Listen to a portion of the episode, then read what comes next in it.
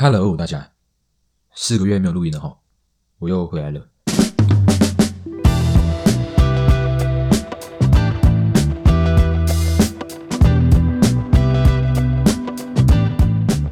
好啦，在这当兵这段期间呢，其实，嗯，在在当兵的时候，其实看了蛮多书的。那大概看了几本书，我觉得都是蛮里面有一些概念是蛮值得推荐给大家的。这样，那今天想要讲的这这本书呢，我大概会分三四个部分去讲它，就是《被讨厌的勇气》这本书。这本书是一个日本的心理学家写的，那他的流派算是阿德勒那个那个学派的这样。那同整大概出三嗯四点吧，四点我觉得。蛮值得跟大家分享的，就是一些呃心态、心态上面的转变，跟一些呃一些就是一些心态嘛，对？好，好不好？好，那这本书我其实蛮早在刚入伍的时候就看完了，那时候也有人跟我借部这本书去看，他可能也有看书的习惯什么的，我就借他看。然后他看完之后，我再就是问他说：“哎，你觉得这本书怎么样？”因为我其实在看的时候就有在做笔记，就大概知道要要要讲什么东西这样。我就蛮，我其实蛮就蛮好奇，说其他人看完一本书，他们的心得是什么？这样，我就问他，然后他说，哦，他觉得这本书写的有点太太理论派，就是太乐观的的概念，就是比如他他可能会写说，呃，像大家常听到的，可能活在当下或是什么，你的过去、你的经历其实都不是问题之类的，他就会说，哎，他他觉得说，就是太太乐观了，太理论派。就可能呃，其实生活中其实更复杂什么的，然后就我就会觉得，哎，其实每一个人看看一件事情，可能会觉得它是鸡汤，或是觉得它，呃，你的处境可能更复杂，你可能没有办法像作者一样这样。就我觉得有一个概念，就是说，如果你现在的生活其实呃，就是你想要改变，对吧？但是你可能潜意识下，你又一直去不愿意去改变。你又一直去持守着你固有的心态、固有的观念，那我觉得这样子就很难去从根本的去改变一些事情，改变你自己的心态。比如说，哦，可能你要活在当下，他们比较没有办法接受，就是觉得这这些东西可能太理论了、太乐观了，对吧？所以我觉得对我来说，书是一个，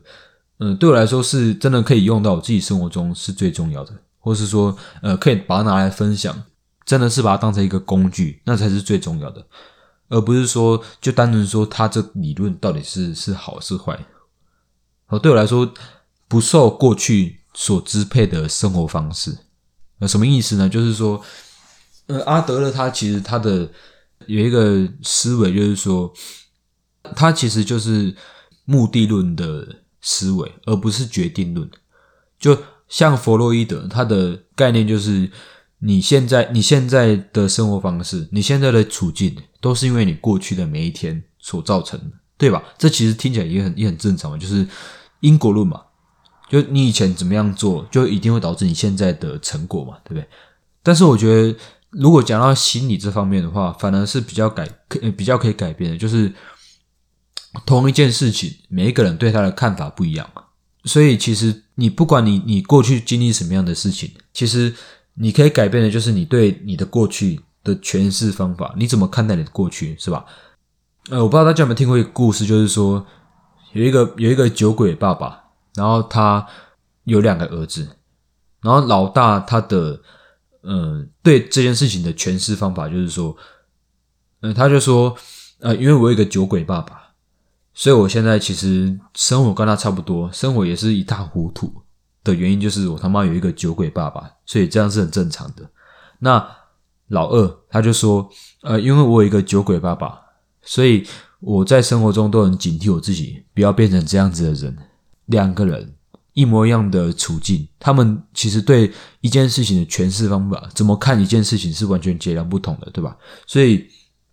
这就像是他这个他提到这个概念，就是说你的现在就由过去所决定嘛。那你的过去又不能改变，那是不是就意味着干那就死定了嘛？对不对？就什么东西都不能改，那就只能听天由命这样。其实你从这一秒开始，就从这一秒之前，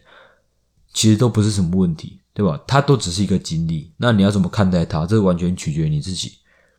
它里面有举到一个蛮有趣的例子，他是说，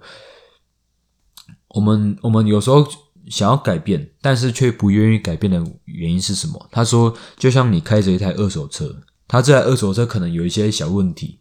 可能有些杂音还是什么样的问题。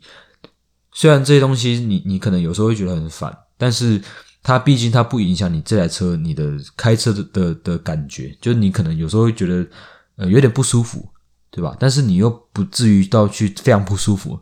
以至于需要去改变它。就是对你可能你换新车来说，你你换新车，你还要对对花钱，对不对？然后你还要呃花时间去适应它，然后还要可能接受一些，就是就就是接受改变。所以对你来说，其实更更简便的方法是维持现状就好。这就像是呃很多人可能比较难以去改变的，就是他的心态。可能从小到大固有的心态已经维持了十几年嘛，对吧？那你现在要去改变你自己一自己一些呃从小到大觉得理所当然的一些观念，就更难。你可能是就就你你小时候的家境所导致，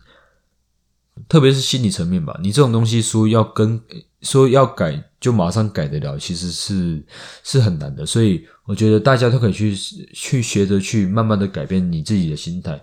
不管是说到。你真的行生活上的行为的改变，还是说到你自己心态的上面的改变，都是需要去慢慢的去学习怎么改变。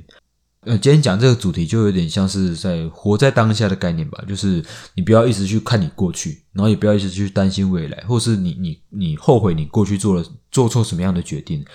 呃，不是说活在当下你就有办法马上百分之百做到活在当下，对吧？专心于现在，这其实是很难的。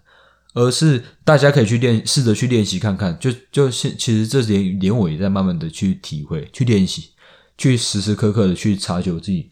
的心态。就是我现在，呃，看待一件事情会不会去找借口？比如说，呃，这件事情很难，是因为啊，干我以前就没学过啊，啊，我小时候就没学到什么教育啊，所以不能做什么事情，或是呃，这明这件事情我很喜欢做，但是但是因为我没学过什么，或是。呃，因为我天生条件什么不好，我没有天赋什么的，就是用你的过去习惯，用你的过去是去去决定你现在不能做什么事情。这样子的习惯，从你从从你小到大的习惯，就很难去你你想要改变这个习惯就很难嘛，对吧？也希望大家真的是把，呃，不管是书上或是一些概念，真的去运用运用在你实际的生活当中，这才是真正有用的嘛，对吧？你可以去想。你你如果生活中遇到什么样的理由或是什么样的借口，是不是因为你可能看待事情的角度，你去诠释的角度已经错了，或是说可可能可以需要这更好，需要更新一下这个呃诠释的方法，对吧？它里面有一个核非常核心的概念，就是说你可以成为任何你想要成为的人，呃，你的现在其实不受过去所影响。如果你现在发现你其实生活中你可能会无意识的对替自己找借口、找理由，那你可以想一想，是不是可以去克服的，或者是说这有些根本就不是理由。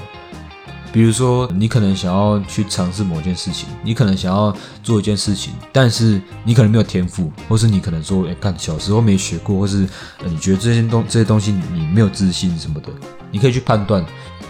这是借口、理由还是。呃，有没有更好的方解决方法，对吧？好，那那今天讲的这个算是它的第一部分，好，就是就是就是第一部分，哈。好了，那那今天的分享就大概到这里，好。